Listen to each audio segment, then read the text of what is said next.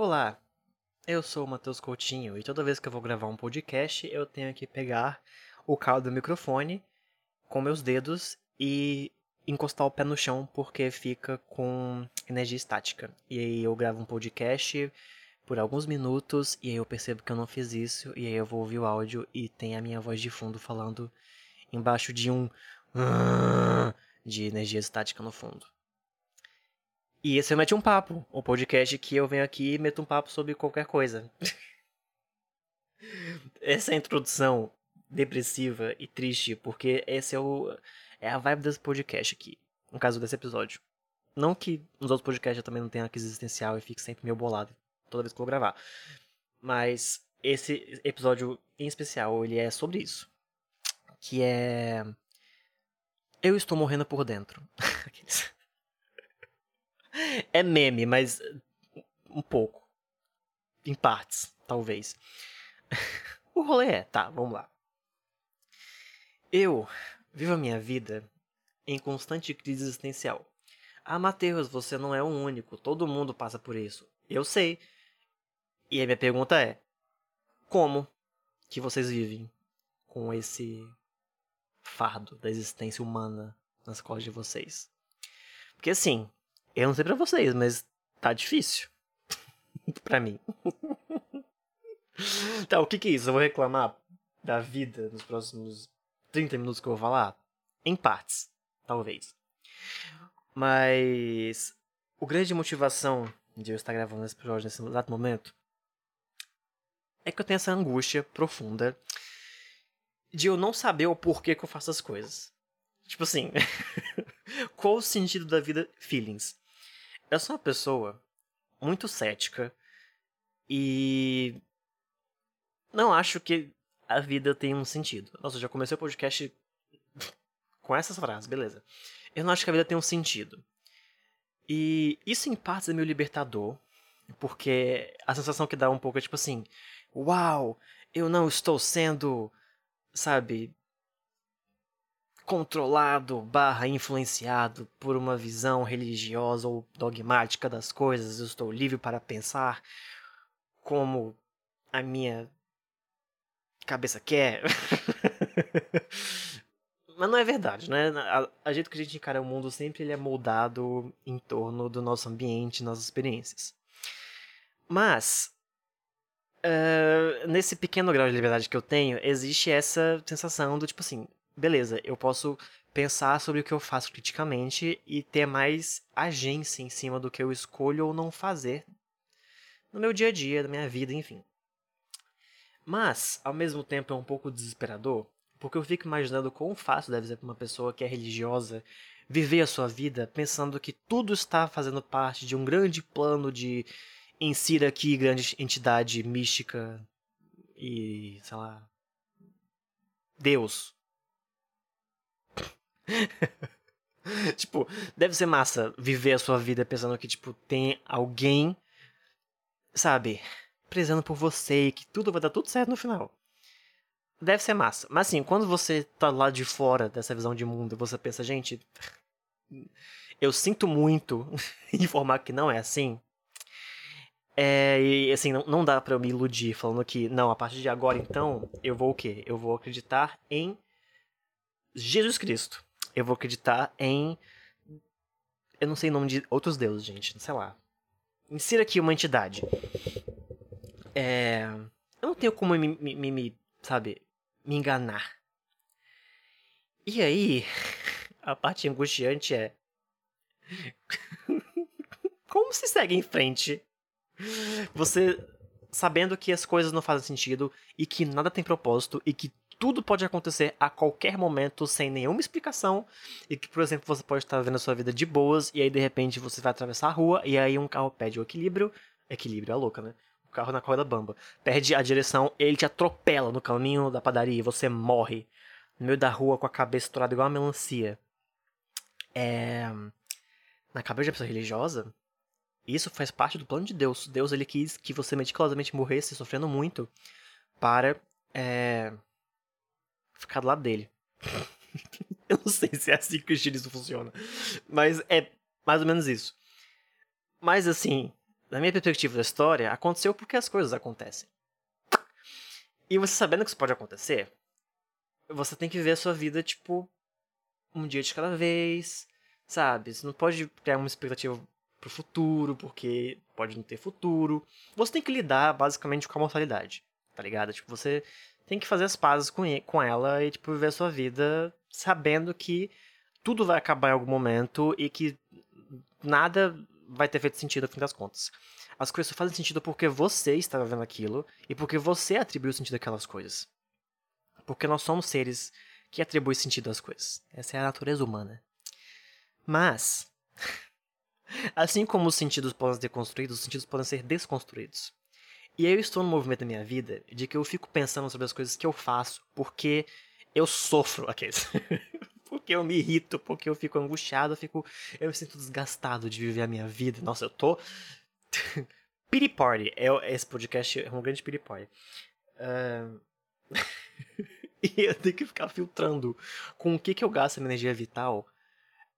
Porque eu quero poupar fadiga. E quanto mais eu penso nisso,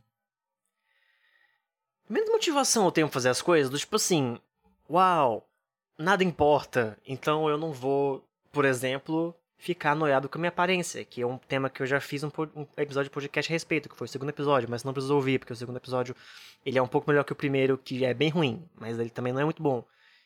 E o terceiro é um pouco melhor, e o quarto vai ser pior. Mas assim, a gente não precisa regredir, tá? Você só precisa acreditar em mim, que no segundo episódio eu falei que eu era uma pessoa vaidosa, que eu me livrei da vaidade porque eu percebi que não fazia sentido. Basicamente. Eu tava alimentando uma noia porque eu era muito preocupado se as pessoas iam me rejeitar pela minha aparência. Porque isso já aconteceu e porque isso acontece, mas não vou falar sobre isso agora. Você tem que acreditar em mim.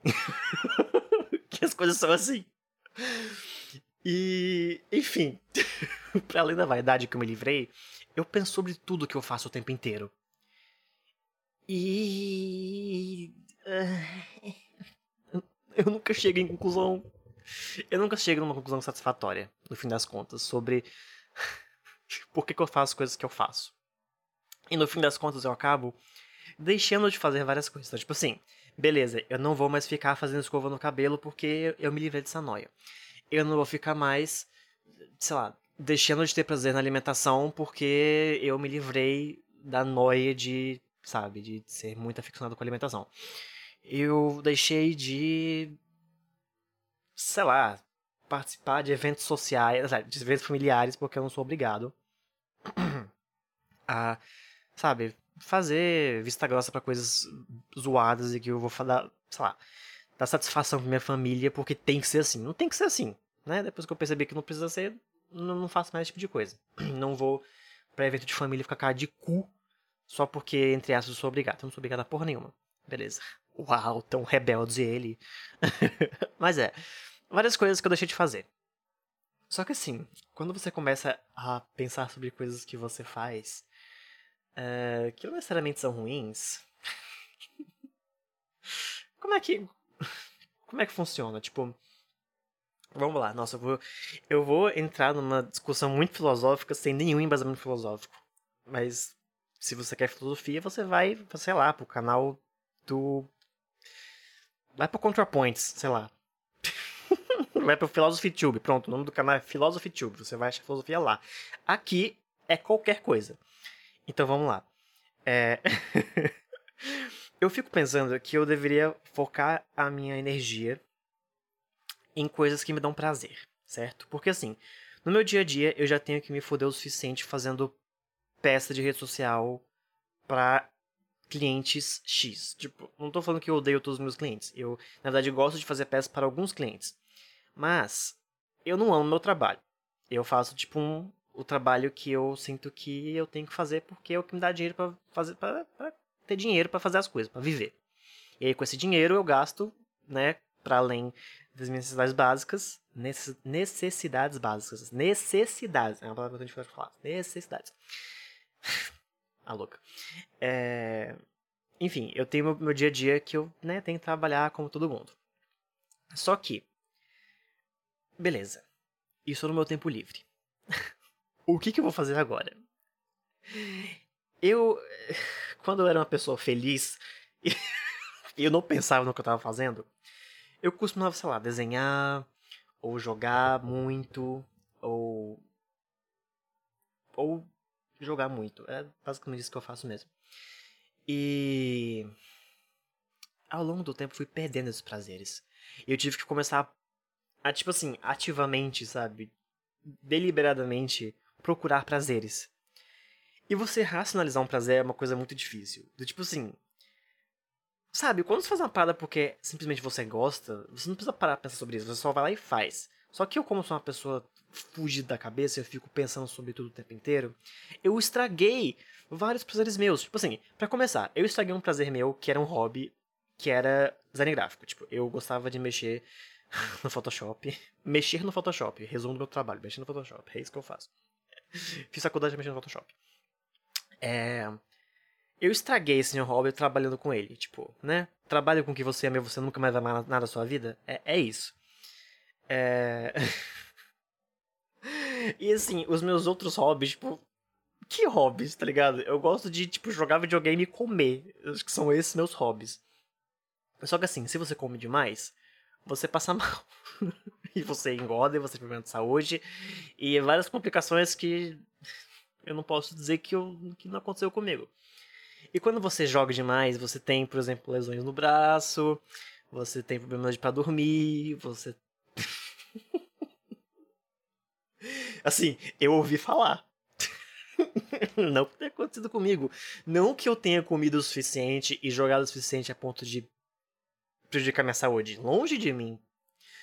É, mas assim, num momento teórico hipoteticamente falando que isso acontecesse, eu tenho que, então, é, diversificar minhas atividades para que isso não aconteça nunca, não é mesmo? E, e como é que você faz esse exercício, né? E eu não sei. Eu não sei.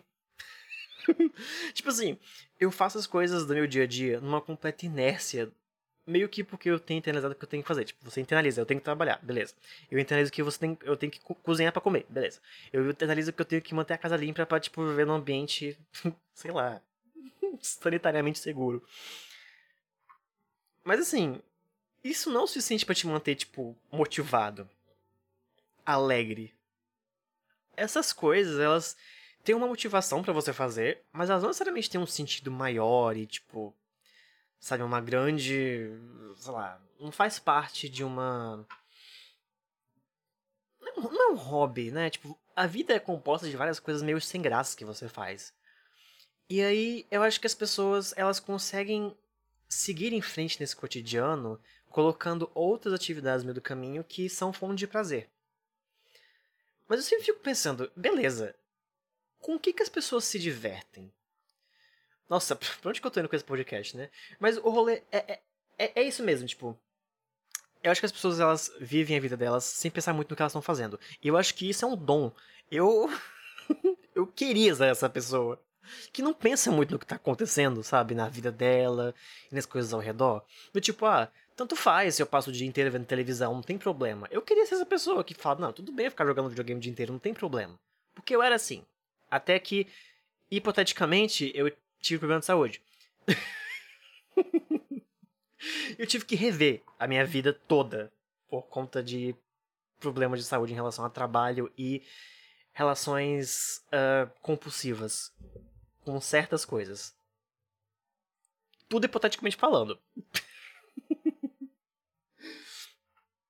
e eu acho aí eu acho que, que a religião que eu, que eu voltei lá atrás ela serve como essa esse tapa buraco para dar sentido a todo e tipo trazer uma motivação metafísica é, que está fora das atividades para você seguir em frente. Tipo, você não precisa se sentir desmotivado se tudo que você faz tem sentido. Mas quando o seu cotidiano você percebe que não faz parte de um grande propósito, sabe? plano maravilhoso de Deus para você e que o mundo ele é justo e que tudo de ruim que acontece com você vai ser é, compensado e sabe e no final das contas tudo vai dar certo quando você não tem esse pensamento que a religião ela te entrega de bandeja é muito difícil sair desse tipo assim, beleza, o que, que as pessoas fazem quando elas não estão nesse mecanismo? Porque mesmo as pessoas que não são muito religiosas, que eu conheço, geralmente acham que tem uma força maior no universo, ou que existe um sentimento meio otimista em relação ao mundo e ao cotidiano, que eu acho que é comum, e que eu fico pensando, gente, o que que deu errado em mim pra eu não ter isso? Tipo, por que, que eu tenho que ativamente sempre procurar motivações para tipo, seguir um dia de cada vez? Quanto mais eu falo, mais eu fico pensando, será que eu devia estar fazendo terapia? A resposta é sim. Mas eu não estou. Tá? Não me, não me cobrem isso. Ai, fazer terapia via computador é muito complicado, principalmente quando você não tem muitos terapeutas que você tem acesso. Mas enfim, enquanto eu não, isso não acontece, eu tô aqui no podcast chorando minhas pitangas. O que eu quero chegar, onde eu quero chegar, se eu quero chegar em algum lugar com esse episódio. Caraca, que eu tô, pra onde que eu tô indo? É, é tipo assim, eu tenho uma curiosidade muito grande em saber o que, que leva as pessoas a fazer o que elas fazem. Porque eu, particularmente, não tenho muita motivação para fazer as coisas. Tipo assim, eu sempre tento seguir essa cadeia de. Mas tem um arrombado buzinando, é sério isso? Caralho, é época eleitoral e, tipo assim, passa carro de som o tempo inteiro, é buzina, é gente gritando. Eu sei, é cidade, eu não deveria me, me, me, me estressar com isso, mas. Eu estou ficando ranzinza com o tempo. E eu estou me estressando com buzinas de carro. Tipo, é o nível que eu tô chegando de estresse. Mas tá. Eu tento viver a minha vida tentando atribuir essas cadeia longa de causas e consequências do tipo assim. Beleza, hoje eu vou acordar e eu vou trabalhar para ter dinheiro, para eu poder comprar comida, para eu poder pagar a minha internet, para poder jogar o meu joguinho online. Tipo, na prática é isso que acontece, tipo, as pessoas vivem um dia de cada vez para elas conseguirem se manter vivas. No fim das contas, todo, tudo que a gente faz tem uma motivação meio que de instinto de sobrevivência, né? Tipo, a gente tá o tempo inteiro tentando suprir necessidades do nosso organismo, beleza. Mas é óbvio, no nosso dia a dia a gente não para pra pensar sobre isso. A gente não tem esse, essa consciência racional o tempo inteiro de. É, sei lá, de. Pra eu suprir minhas necessidades básicas, eu preciso fazer uma coisa completamente abstrata e que parece não relacionada, sabe? Tipo, como é que uma planilha no Excel vai te alimentar? sabe, é uma pergunta meio esdrúxula, mas é meio isso que é difícil se manter, sei lá, motivado no trabalho, por exemplo, quando você faz uma atividade que é muito não relacionada com o propósito final do porquê que você faz aquilo, que no fim das contas é pra, tipo, se manter vivo. É, fez sentido? Tá, tá fazendo sentido isso? Se não tivesse, segura na minha mão, confia em mim. Eu acho que vai fazer sentido em algum momento. Porque o que eu tô falando aqui não é abobrinha, tipo. É, é real isso. A gente vive um, um, modo de vida que ele é muito é, abstrato. Então, assim, na natureza, o ser humano ele poderia viver em situações muito mais simples. Tipo, você tá com fome, você vai arranjar alimento. Você tá com sede, você vai atrás de água. Você quer transar, você vai lá e transa com alguém. Tipo, são necessidades básicas, sabe? Baseadas em fisiologia que o ser humano tá sempre tentando, né, suprir. Mas a gente que vive numa cidade, numa casa, tem todo um conjunto de conversas sociais, a gente faz coisas muito distantes disso do que realmente é essencial. E quando a gente está nessa situação, a gente começa a atribuir valor de sobrevivência a coisas que não necessariamente estão ligadas diretamente à sobrevivência. A ansiedade generalizada, ela é um desses sintomas, do tipo assim, é, você tá no emprego que te permite você viver a vida que você tá, tá levando. Se você perder esse emprego, você vai perder toda a estrutura é, de recursos que você tem para manter a sua vida como ela é, certo? Certo. Mas não necessariamente perder o seu emprego vai fazer com que você morra de fome, sabe? Tipo, não é uma relação direta assim. É claro, isso é uma possibilidade, mas é uma série de eventos que tem que acontecer depois disso para te levar ao fim, sabe, catastrófico. Existe um processo de abstração nesse, nesse caminho que fazem com que a gente comece a reagir de forma desesperada com coisas que não demandariam esse tipo de resposta. Tipo assim, você não está em perigo de morrer no momento que você perde emprego, como você estaria numa situação, sei lá, de você tá sendo caçado por um predador ou realmente você tá numa região desolada que não tem comida. Tipo, esses momentos você realmente sentir desespero porque você vai morrer a qualquer momento. Tipo, o seu corpo vai reagir de forma proporcional àquilo. Mas como a gente não passa por essa experiência, a gente começa a atribuir valor de sobrevivência a outras coisas. A gente nivela, tipo, o nosso, o nosso, é, o nosso referencial passa a ser outro. E aí, no nosso cotidiano, a gente precisa ficar, tipo, é, tipo, cavando mesmo e atribuindo motivação e significado para outras coisas para que tudo continue como tá. E é óbvio, a gente não faz esse movimento, como eu falei, com o tempo inteiro. Mas de alguma forma, em algum momento, a gente tem que ter esses mecanismos para fazer com que a gente se sinta motivado no nosso cotidiano, certo? E se você não para pensar muito sobre isso, você meio que consegue levar as coisas como elas são. Porque se você não tem muito. É... se você não pensa muito no que está acontecendo, você também não tem muita consciência do que, que os processos vão te causar ou não. Então você, sabe, você tem o suficiente e para muitas pessoas isso é necessário, é, tipo, é o suficiente mesmo, assim, tipo, ah, eu tô aqui vivendo minha vida normalmente e tá, tá de boa, tá suave, é o para mim tá dando. é isto. Mas se você é uma pessoa noiada e fica o tempo inteiro pensando, cara, mas calma aí, calma, calma, calma, calma, calma. Isso aqui que eu tô passando, por que, que isso tá acontecendo? E você começa a desenvolver esse senso crítico em tudo você vai parando numa espiral que você vai caindo eternamente, do tipo assim, caraca, no fim das contas, várias coisas que eu faço não tem o menor propósito. E aí, se aquela atividade ela não te dá aquele prazer instantâneo que eu falei, que é o suficiente para te manter motivado, se você desconstrói esse sentido que estava até então é, estabelecido, de que você tem que fazer por fazer, é muito difícil seguir em frente com essa consciência Nossa, muito o gigante acordou feelings, né? Mas é meio isso, tipo assim, depois que você começa a perceber como algumas dinâmicas acontecem, você passa a não conseguir ignorar mais elas. É tipo quando você estuda publicidade, tipo, apesar de eu não ser, né, maior entusiasta do meu trabalho, eu acho muito legal eu ter feito o que eu fiz em relação a estudos e faculdade, enfim.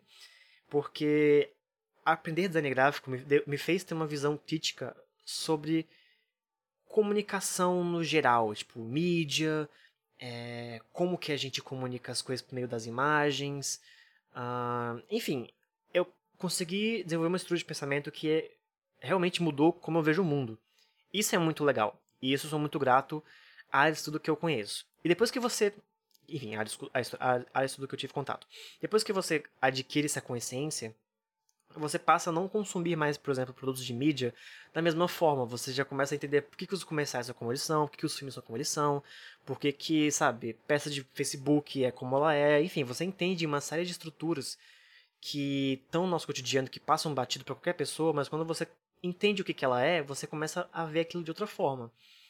E esse, esse mesmo raciocínio é, funciona também para outras coisas no nosso cotidiano, sabe? Com nossos hábitos, com nossas relações. E esse é um tipo de consciência que você desenvolve. Eu acho que a terapia, a terapia é sempre protagonista nesse podcast.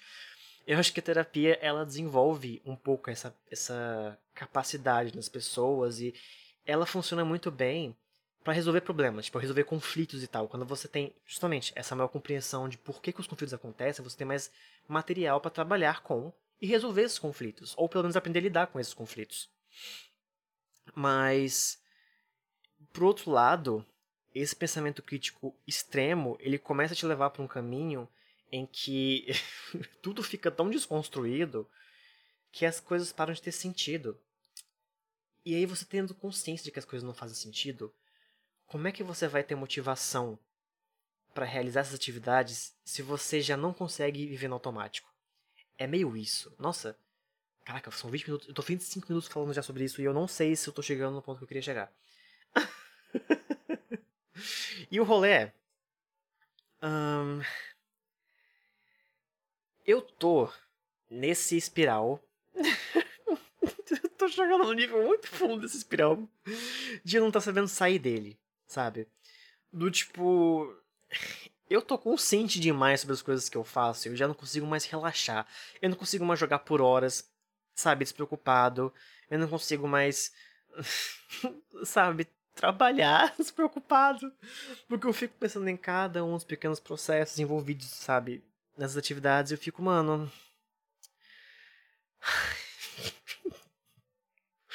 Como é que. Como é que fica feliz com isso? Ai, mano. Conflitos filosóficos. Alguém já deve ter falado sobre isso. Vou lá, vou jogar um nome aleatório. Platão. Platão fala sobre isso. Com certeza. Não faço a menor ideia sobre o que ele falou, mas ele fala sobre isso com certeza. mas, tipo assim, beleza. Eu acho que isso é um conflito humano normal. da medida do possível. É meio como, tipo, como você vive a sua vida sabendo que você vai morrer? Tipo, isso é uma condição humana, tá ligado? Você vai morrer em algum momento. Então, você sabe que você vai morrer em algum momento? Por que você vive a sua vida até o final? Eu vou entrar numa parte agora que é meio mórbida, talvez. Mas eu acho que assim, esse conflito da mortalidade, nossa, falando agora muito. Uh... muito prepotente, né? O conflito da mortalidade é apresentado por Aristóteles, sei lá. Ensina que um outro filósofo da Grécia antiga, sei lá. É.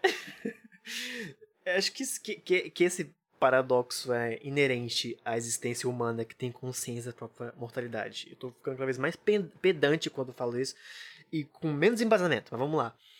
É... eu, quando eu penso sobre isso, eu vou na, na, na, na... Eu chego no resultado mais sei lá, deprimente possível. Que tipo assim. É... As pessoas, no fim das contas, não sabem, na verdade, lidar com isso. E existem várias soluções metafísicas, como, de novo, as religiões. Tipo, a gente tem várias religiões, a, a vida após a morte, tipo, toda essa, essa idealização da vida eterna. Porque quando você para pra pensar que você vai morrer, que, que, tipo assim, o que você fez na sua vida só importa no fim das contas pra você mesmo. É uma sensação meio de isolamento da realidade, né? Tipo, mano, eu sou muito insignificante, meu Deus. E a gente começa a fantasiar para resolver essa questão, porque não tem uma questão, uma solução fácil e completamente racional pra gente lidar com isso. É... Mas, de novo, quando você não acredita nesse tipo de coisa metafísica, é um pouco complicado você sair dessa pergunta com uma resposta. E a minha resposta sempre é. Sei lá. Tipo, se eu vou morrer um dia, eu não preciso então me preocupar muito com a minha morte at all. Tipo, o dia que isso acontecer, isso vai acontecer. Eu não tenho uma, uma, uma, uma visão muito trágica da morte. Do tipo assim, a morte como essa coisa sofrida e que, sabe, é uma perda. Assim, é claro, quando eu penso numa pessoa querida que eu vou perder em algum momento porque ela vai morrer, é claro que isso traz tristeza. Eu ficaria triste por várias pessoas que morressem. Acho que principalmente minha mãe, no dia que ela morresse, ela morreu antes de mim, vai ser muito devastador para mim. Mas eu vou ter que aprender a lidar com isso em algum momento, certo? Tipo, eu acho que eu vou superar em algum momento. Leve o tempo que for demorar. Mas isso sou eu pensando sobre a, outra, a morte de outra pessoa. Mas quando eu penso na minha própria morte, eu fico, gente, whatever se eu morrer, tipo, amanhã ou morrer daqui a 50 anos. Eu vou morrer de qualquer forma, e depois que eu morrer eu não vou ter como, tipo, ficar arrependido. Ou, tipo, ai, nossa, como eu queria ter vivido mais. Eu vou estar tá morto. Eu não vou ter como ficar insatisfeito com a minha morte. Eu vou estar tá morto. e o, a sensação de libertação, de você não estar é, preso a um pensamento metafísico, como eu falei, de novo, libertador e desesperador, a parte boa é que, tipo assim, foda-se, eu não preciso me preocupar com as consequências pós. Ai, eu derrubei alguma coisa. Tá. Eu não preciso me preocupar com, minha, com as consequências pós-vida do que eu faço na minha vida, sabe? Tipo, eu tô livre desse karma. não tem karma. Mas ao mesmo tempo, você tem que realmente ressignificar e olhar a sua vida de outra forma. Tipo assim, beleza, essa é a única vida que eu tenho. E. Uh, enquanto eu tô aqui, eu tô vivendo ela do jeito que ela é, do jeito, do jeito que tá dando, sabe? E essa visão é um pouco talvez pessimista. Do tipo, tá, se nada importa, então o que, que eu tô fazendo no fim das contas com a minha vida até o fim dela? Se o fim dela não é nada muito significativo e tal, uh, o que que faz com que eu adie esse momento? Por que, que o instinto de sobrevivência me faz com que eu adie a minha morte sempre, sabe? E eu não tô falando isso, tipo assim, eu quero que vocês tenham pena de mim, meu Deus, uma, uma pessoa que não tem amor pra própria vida. Mas. eu não tenho mesmo, não. Mas. e tá tudo bem, tá O rolê é meio esse, tipo assim, tá tudo bem. Mas sabendo disso, é... o, o, o que, que você vai tirar? Sabe? Como é que você vai ver sua vida tendo essa visão sobre ela? E eu tô, eu tô realmente chegando num ponto muito abstrato de onde eu queria chegar. tô me distanciando um pouco. É, mas eu acho que tava falando sobre isso. Porque, no fim das contas, é, essa atribuição de sentido que a gente dá às coisas e a sensação de prazer e tudo isso são coisas que meio que distraem a gente da finalidade das coisas. Porque algumas coisas não têm finalidade no sentido de propósito. E outras coisas, elas estão fadadas à finalidade com a própria vida no sentido de fim, de, de acabar mesmo, sabe? Então. Uh, é necessário ter muito domínio e muito desprendimento do mundo para você viver uma vida tranquila, apesar de todas as mazelas, sabendo que o mundo é um lugar injusto e sem sentido, sem propósito, e é isso aí mesmo. É, então, faça da sua vida o, que for melhor para você, o que você sentir que né, faz sentido, sei lá. Mas a gente, obviamente, como eu falei, não tem a liberdade plena. A gente está preso a algumas possibilidades de acordo com o contexto que a gente vive. Então, nesse cenário, como as pessoas vivem? De novo, eu vou me repetir aqui. Eu sei que as pessoas não pensam sobre isso o tempo inteiro, mas eu penso e eu fico. como as pessoas saem disso? Tipo, Sabe, tem dias que eu não penso sobre e eu vivo minha vida normalmente. Esses são os melhores dias. Mas num dia em que o tédio bate e você começa a refletir sobre as coisas, como elas são e o que fazer a parte disso, é sempre uma angústia. E eu queria saber como que que as outras mentes um, passam por isso. Porque todo mundo que morreu passou por isso. Todo mundo que, sei lá, à medida que envelhece, começa a mudar a sua relação com a própria vida. É, inclusive, um parênteses talvez um pouco não relacionado, mas eu estou jogando um joguinho chamado Final Fantasy XIV. Tá, é, isso não é uma trama que é exclusiva do Final Fantasy XIV, tá? Mas é porque é a referência mais recente que eu tenho na minha cabeça. Um dia que, assim, sem tentar dar muito spoiler, porque a história é muito boa, para quem for jogar, que imagino que não sejam muitas pessoas que estão me ouvindo agora, até porque poucas pessoas me ouvem. Mas, sem tentar spoiler o que acontece, existem seres que são mortais e imortais na trama, em algum momento da história. e eu sempre fico muito. É, não sei, interessado, curioso, uh, não sei qual é a palavra para colocar aqui, mas eu fico cativado é, instigado, acho que é a melhor palavra, instigado, em imaginar como é que funciona a cabeça de uma pessoa, ou de um ser, que já viveu centenas de anos. Porque é absurdo, tipo, nenhuma pessoa consegue desenvolver uma mente com um repertório de milênios, por exemplo. E falar sobre isso é uma situação absurda. E eu acho que é sempre muito prepotente de quem escreve personagens que são ancestrais conseguir elaborar ou fantasiar, imaginar como uma mente de uma criatura como essa funcionaria, porque a gente não tem referencial para isso. É, enfim, falar sobre uma, uma, vida, uma vida imortal? É, faz sentido isso, né?